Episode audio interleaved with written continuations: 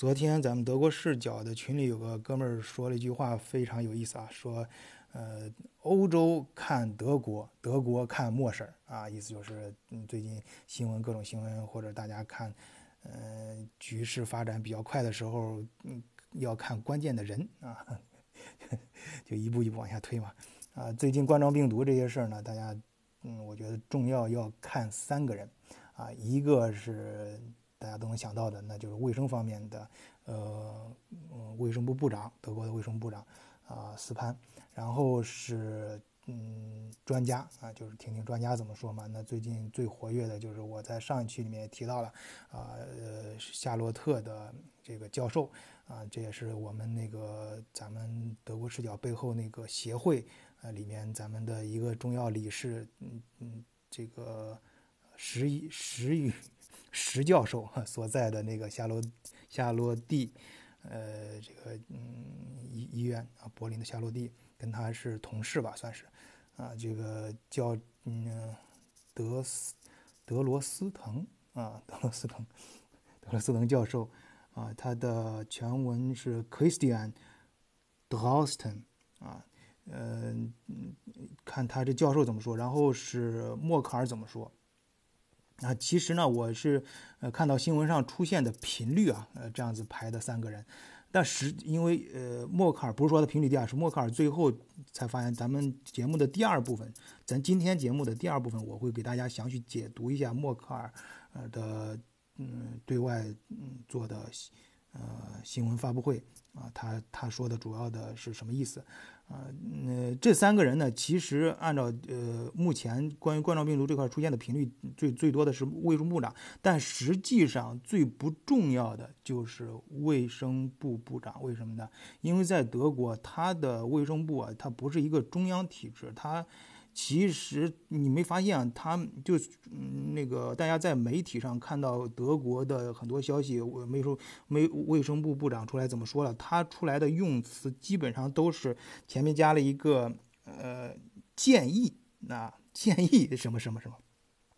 比如说建议呃不大型聚会不要超过多少人。然后建议有些学学校可以停课啦，建议那个学有些教呃这个呃企业可以考虑这个各种防范措施啦，都是建议啊，因为他真的没有这个权利，他没有中央这个权利，中这个真正的实权是在呃德国的各个联邦州的州的这个相关机构里面。啊，好，这个是第一个，所以说呢，嗯，这今天啊，就是这三个人呢，我觉得最重要的给大家想说的就是，第一个就是这个专家，哎，就是跟我们协协会的这个石教授同同在一个研究所的这个，呃，夏洛蒂研究所的这个专家教授怎么说？然后是呃，我另外就是莫婶啊，咱们敬爱的莫婶，呃，德国总理怎么说？好，第一个就是咱们那个，嗯，说这个，这个这个教授啊，教授就是说，呃，他解释了一下，也是大家可能会问，应该会问到的这个问题，因为上一嗯嗯上一个月的时候，德国不是首先冒出来就是，首先上上个周周末吧，好像是就终于德国这个冠状病毒。说有有有的感染人数都已经破千了，当然好好像还没有人死，终于有一个人死了，但是还不是在德国境内，是在埃及啊。那个人呢，嗯，说来还是我们汉堡的，呃，汉堡的消好像消防消防员吧，嗯，去埃埃及旅游旅游，而且他死他的死因呢，是因为就嗯查出来他有这个冠状病毒之后。呃，说是要把他送到这个呃隔离区，送到医院，他自己拒绝，他觉得那个医院可能更不安全或者什么的，不管出于什么原因，他拒绝被送到那个相关的机构和医院，然后他就自己自己就就在就那样子，反正就是就是有原因吧，就是他他就在埃及就嗯走了啊啊，这个这个我也是我说说起来也是我们汉堡的老乡啊，嗯，这个嗯在。然后紧跟着后面就爆出来，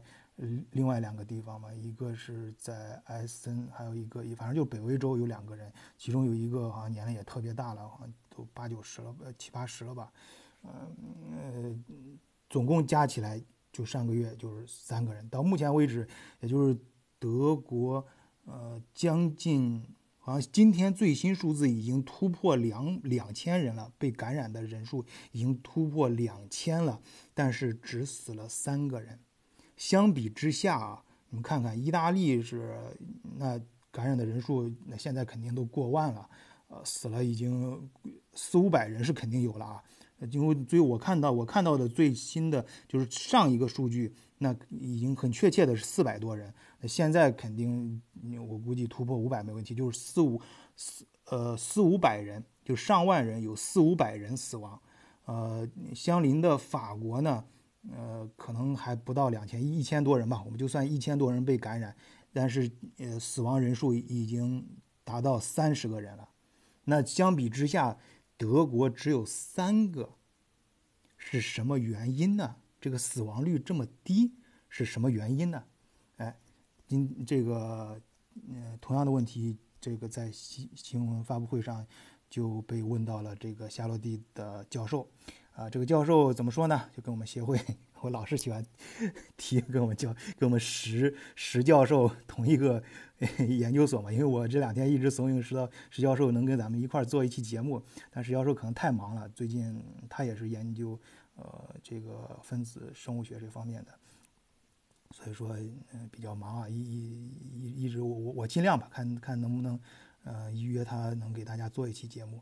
呃呃，他就是跟他同一个研同一个医院的啊，夏洛蒂医院的。这个这个医院的教授呢，出来给大家解释，因为这个教授现在是比较就这方面的病毒专家嘛，德国这方面的专呃专家呃权威啊，就是权威。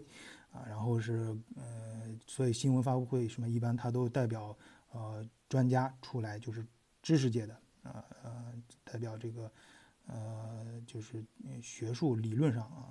病毒方面给大家给公众啊去讲一些事儿，啊，那么同样的问题呢，他被问到之后呢，他给出了两个重要的答案。第一个就是我我非常嗯，就是第一个是我呃个人啊非常欣赏的，就是嗯 Germany style，就德国风格。就是我也在咱们德国视角里面强调，我们德国风格就是，呃，很务实啊，就是嗯，就是很实在，说话很实在。他实在到哪儿呢？他实在的就说这个，就是说该发生的迟早会发生。咱们呃德国现在死亡率比较低，并不是咱有什么特别的，呃，什么神乎其神的什么事儿，是因为还没到那时候啊。意思就是，呃，随着这个可能因为德国这个病毒。病毒，你像感染啊，就可能你像比如意大利那边早一点，然后法国那边，呃紧跟着，然后再再往后可能到德国，它它它有一个时间差，可能德国啊还没到，呃没到这个大量人数死亡的这个时间段啊，就是咱们在病毒面前大家都是一样的，呃没有什么例外和特殊点，啊这是一个他首先承认这是一个。嗯，一个原因，他总结的第一个原因啊，就是这个可能随着时局发展，慢慢德国也就是言言外之意，以后可能德国死的人数也死人数量也会上来。就是这一点，我是非常欣赏德国人。就是第一点，他们从他们第一个就是当找原因的时候，德国人往往不会说第一个原因想到啊，我们就特别牛逼，我们就是这个我们人我们自己有什么特别的招儿。他德国人往往去总结原因的时候不会。去把自己的个人能力放在第一位，他们往往就是说是一个怀疑的态度，包括他对看到其他国家奇迹发生的时候，他们往往都会先是怀疑啊，这这这就是就是找找这个现实的这个真实的，就是呃，相先从这个事实。本身的自然规律就是去寻找，不不会去寻找自己很特殊，然后呃有有一种怀疑精神啊，这这这点是很可贵的啊。然后然后他当然就后面也会讲到，德国确实有一些地方确实做的不错，是因为德国这个呃检测。关于病毒检测这一块做得很好，因为你看病呃冠状病毒发展，如果你及早的检测出来的时候，它那个冠状病毒不是有个两个呃两个礼拜的潜伏期嘛，呃或者是在那个就是它是一步一步的呃发展到就是最后到最后呃不行就只能上呼吸机的这个地步了。就是这个，首先是德国，呃。它的它的检测是走到最前面的，但我在前面节目里面也提到过嘛，就中国发冠状病毒的时候，德国专家第一个报跳出来嘛，就到中国武汉去帮助中国的那个专家一块儿去协协协协协作，而且他们在病毒检测方面确实是走在世界的前列，而且而且就德国的实验室，就是检测病毒的这些实验室的。体制跟其他国家也不一样，其他很多国家它是一个集中的体制，就是集中国家有个国家实验室什么的。德国是实验室是分散的，分散在各个德国的大学。哎，这一点我就顺便说一下啊，有好多德国视角的朋友，包括一些听友问我，哎，德国去去哪个大学呀？哪个大学比较好呀？有时候我看群里面也讨论，其实，在德国。德国可贵的也就是这一点，就是因为我我记得很清楚，我在刚到德国的时候，就是上语言班的时候，那一年正好是德国在讨论要不要搞这个精英大学。我当时呃，当时就是在语言班里面嘛，大家自由发言，我当时就明确站出来反对，我就说我的观点很明确，我就是反对德国搞精英大学，因为我觉得德国的德国强就强在它没有精英大学，它在德国其实呃。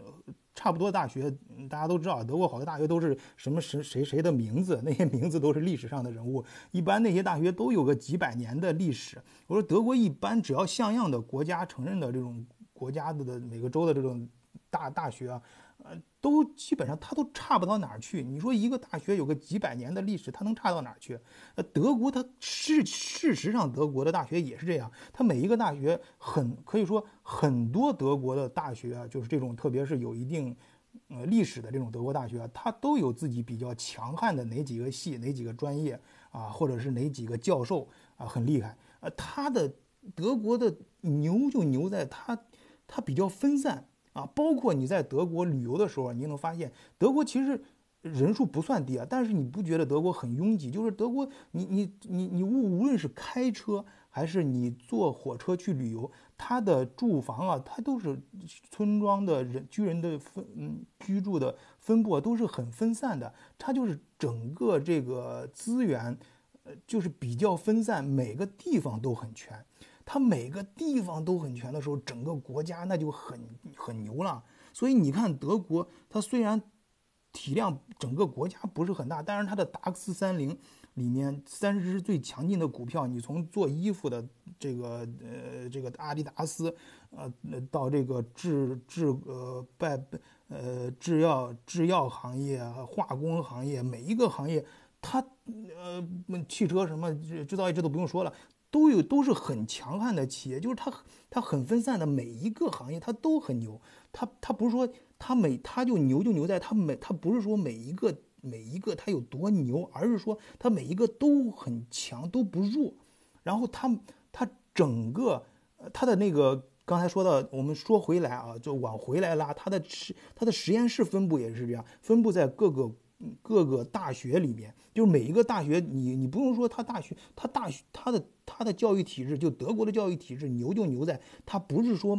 哪个大学有多牛，而是说哪个大学都不弱，都不弱啊。他这样的话，他他很多他大学他。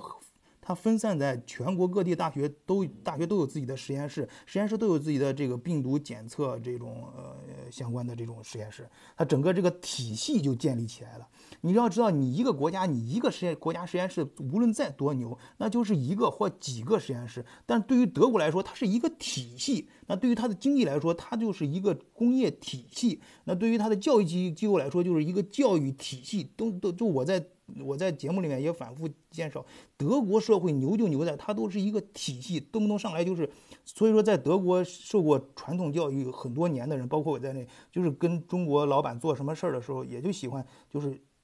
用体系的思维模式，就是咱们要做什么事儿就就就把它一个系统化去做一个事儿。那德国这个实验室也，它这个实验室体系很强大，那它就它就它就在分布在德国各个地方，它这个。嗯，这个病毒检测的体系非常完善，那就很快就能检测出来。同样，它也表现在什么呢？表现在德，一旦你被检测出来，不是有了这个病毒之后嘛？那德国相应的这个另外一个体系，另外几个体系就看出来它牛了。就就是说，不是说有多牛啊！我再强调，就就德国牛的地方就不在于它某个什么地方多牛，而是它它它整个体系都不弱，都不弱啊！它的整个就是人家只是达到很健康的水平。你像这个呃养老院体系，因为大家知道，你容易死人的就是得这个病容易死人就是年龄大了老人嘛。它的养老院体系，然后它的医疗体系。就包括你要德国，德国大在德国生活过的，包括咱们听友啊，肯定有不少在德国生活的人。你你大家都有这感觉，你你你得了病之后，他不是你你去医院，他第一是不欢迎的，有时候甚至不让你进，就是你只能去当地的诊所，他的这个这种当地诊所的这些机制啊，这种然后这个配合着诊所的呃这种医院各个专科医院的这个体系，然后这个医生。大家当然在德国就就很喜欢吐槽医生啊，这个这个效率太低啊。但是你遇到这种大灾大难的时候，就看出来他这个体系牛的地方了。那他这个体系就确实是很完善，经得住考验的。那到目前为止，两千多人被感染，到目前为止只死了三个。呃，虽然当然有我刚才说的第一个原因，可能德国还没到这个时候，没到这个病毒开始死人的这个时候，但是。目前从这个比例，从目前这个数字来看啊，三千对两个，呃，已经能够说明德国到目前为止，它这个诊呃病毒检测实验室这个整个国家这个体系啊，这个分散到每个地方的啊这种这种网络体系，然后到医院、诊所、医疗机构、养老，包括它的医疗体系和这个保险相应的医疗保险的这个体系。是经得住考验的。当然，它的它这个体系也包含，不仅包括人呐，还包括设备，它相关的这个呃这些，你比如说呃照顾症呃这呃病人的这种呃从这个最简一般的药物啊，一般的机构到这个大型到这人工呃呼吸机啊等等，这些都是很到位的。这些至少是目前的数字来看，相对于其他国家来说，人家德国确实这一点做的是不错的啊。好，我说了刚才这个这个三个人中间啊，第一个最不重要的，这三个人啊，第最不重要的那个呃这个叫什么呃呃卫生部部长的讲话，这个大家在媒体上经常也能看到，他通常都是建议什么什么什么，所以他直接忽忽略了。第二个就是专家，专家说什么事儿，我们还是要听一下的，至少从逻辑上我们理解他这个逻辑。我刚才讲了第一个，专家解释了一下这个数字，呃，为什么德国这个死亡率这么低。然后第二趴呢，我想跟大家再顺便说一下吧，简单说一下。刚才确实，我发现我现在说话越来越啰嗦了。然后是那个，嗯，跟大家说一下这个默克尔的讲话。默克尔昨天抛出来这个说，这个呃，德国感被感染的是会达到百分之六十到七十。我看各大媒体也在很多。呃，可能是为了抓眼球吧。呃，在和各大媒体在报道这个新闻的时候，也都用了这个数字百分之六十到七十。但实际上，我在上一期节目里也给大家讲过嘛，德国会有三分之二的人被感染。那是也是夏洛特那那哥们儿说的，夏洛特那个专家那哥们儿讲的。他是人家这个数字，他不是瞎说的啊，他不是说 吓唬大家的。有三分之二人会感染，他是。呃，真的是经过自己分析的，跟从病毒传播这个角度去讲的。那具体什么原理，这这个在我是肯定不懂的。这个有有机会的话，大家有这方面听友有这方面懂的，可以留言给大家说说，为为什么是三分之二？这这个数字是，反正这个数字我我看他讲了一堆，也是是有有是有根据的。然后默克尔估计这个百分之六十到七十也是根据那个夏洛特那哥们儿说的三分之二这个数字推出来的。我看那个美国那边好像有专家也推出了相关的结论，就是说说美国人也会有一亿多人被感染，一亿多的话，你按美国，美国好像也就是两三亿人吧，也差不多，好像也是两两亿多人，差不多那也就是三分之一到。也不是，那他这个是他是到不了三分之二啊。那美国也差不多也得得得得得有这个三分之三分之一吧，三百百分之六六十的人被被感染吧。如果是美美国，我不知道美国实际人口多少，呃，那反正呃反正就是就是就是这个比例还是挺大的啊。这个呃，当然美国那边预预料的死亡率会很高，他美国那边专家说是会有百分之三点四。还是百分之，反正是个个位数，百分之三多到百分之五的人会死，呃，死亡率。呃，德国这边的话，没数，呃，他他那个可能就是百分大约就是三分之一的人被感染呃，但死亡率会很高。呃，德国这边专家给的这个结论是，呃，三分之二的人会被感染，被感染的人很多，但是死亡率没那么高，死亡率可能也就是百分之零点几。那呃默克尔这个数字抛出来是很吓人的啊！这个，呃，他是他他里面他整个这个发言啊，呃，新闻发布啊，其实我总结啊，就是呃两个承认，一个呼吁，两个两个承认，一个呼吁，两个承认是什么呢？就是他第一，也就是我刚刚才那个在第一趴里面给大家说的，我最欣赏的德国人的一个特质。啊，也是咱们德国视角想想想想突出的一个，呃，一个一个德国风格，就是务实啊，就是他就第两个承认是什么？第一个承认就是承认这个在德国，呃，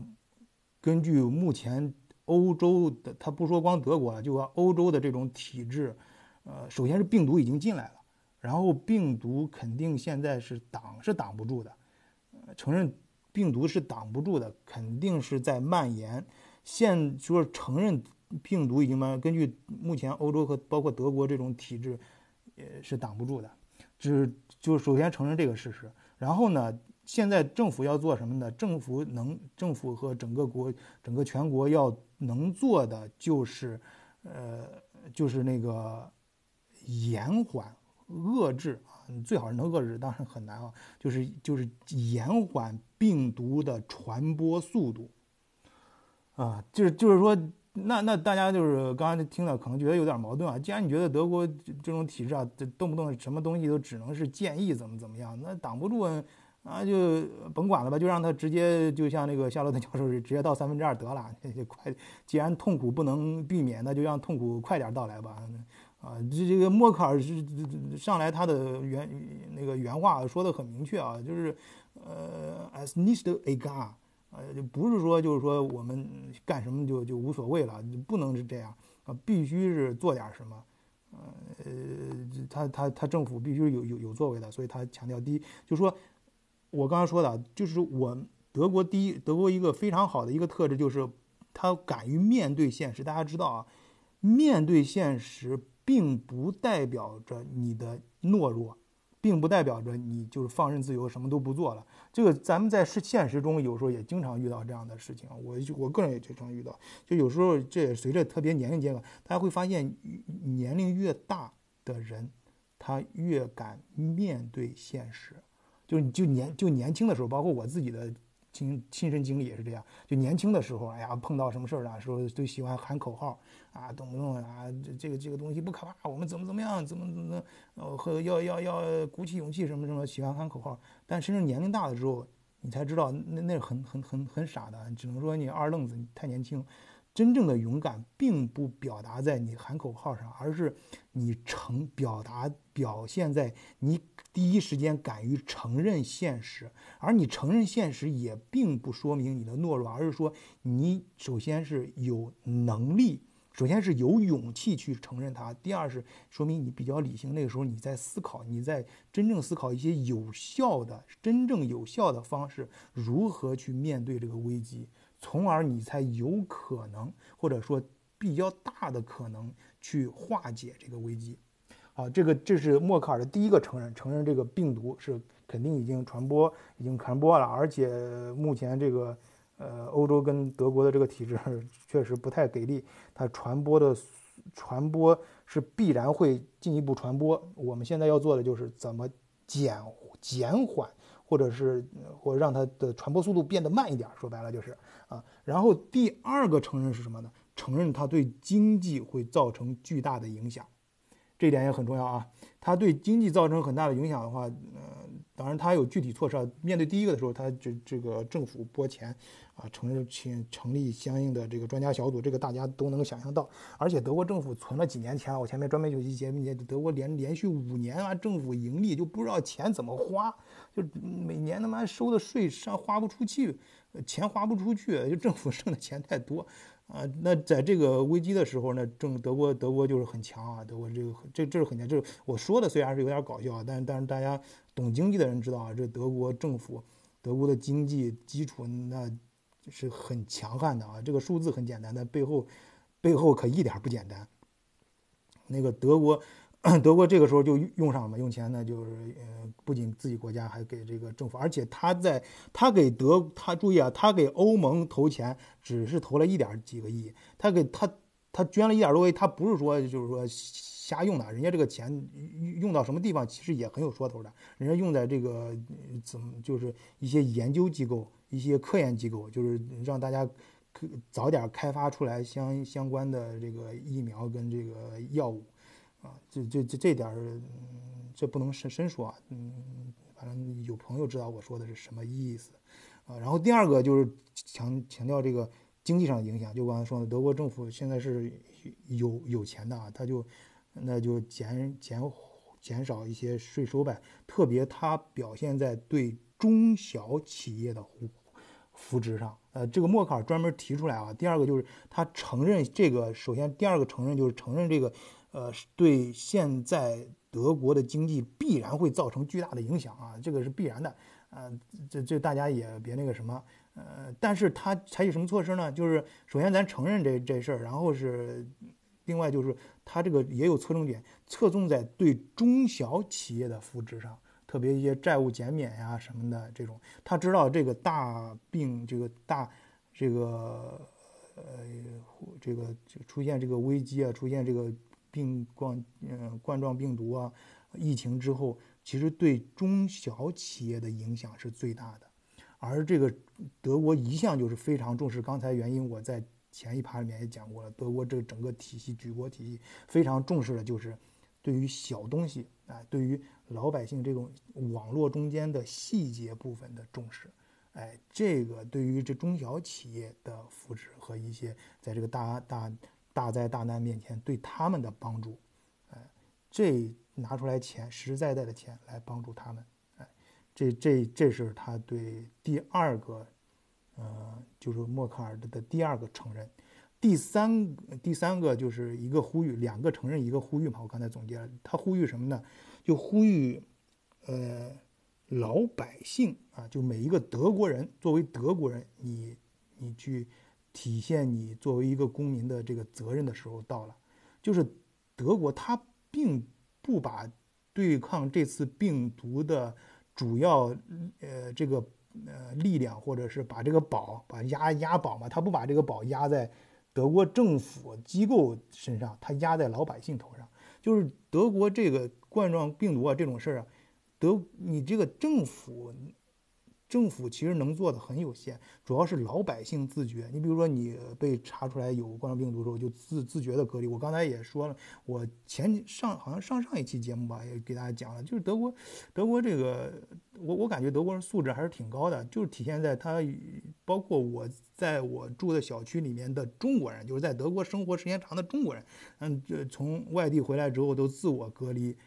两个礼拜都自动的啊，就是自动的自己在家隔离两个礼拜，就好多这个事儿啊，包括有些现在有些地方，有些呃学校啊，都都是他，所以前面我也讲了，卫生部长他说来出什么都是建议，怎么怎么样，就是他提出建议，大家就是你觉得你作为一个德国的呃工人，我去看群群里面讲的什么，说雪雪雪崩之下没有一个没有一片雪花是无辜的啊，就是大家。呃，就是你，你这个像这种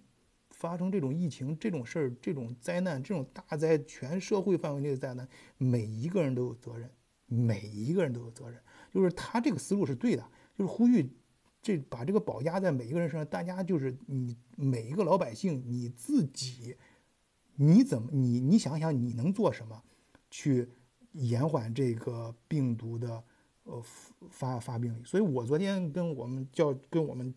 那个总部就是我在这边负责，呃，欧洲的分公司嘛，我是这个欧洲分公司这边的负责人，我就是，我就也也跟总部就讲了，就是说现在我现在默克尔讲话已经出来了，我也不知道其他政府是怎么做的，但是我觉得我们政府就是我们呃公司那员工就是该采取什么措施，我们自己觉得应该首先是消毒啊，然后呃，对于避开上下班高峰期啊，那有的是有的时时间段是不是可以是是安排 home arbeit 就可以在家工作，自己隔离起来呀，等等吧。就是你其实老他能做什么，老百姓心里是很清楚的。每个人智商并不差，大家都都能做的就那几条。关键是你愿不愿意去做。你是他就是默克尔就把这个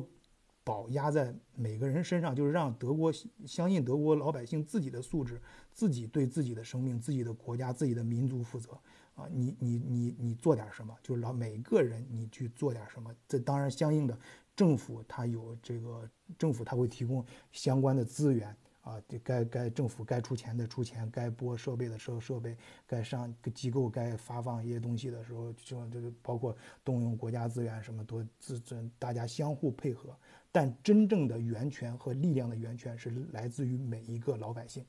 啊，这就是他他的，嗯，我说的他的他他讲话的第三个核心，就是一个呼吁啊，两个两个承认，一个呼吁。好，今天节目就跟大家聊到这里，有点啰嗦啊，呃，谢谢大家收听，再见。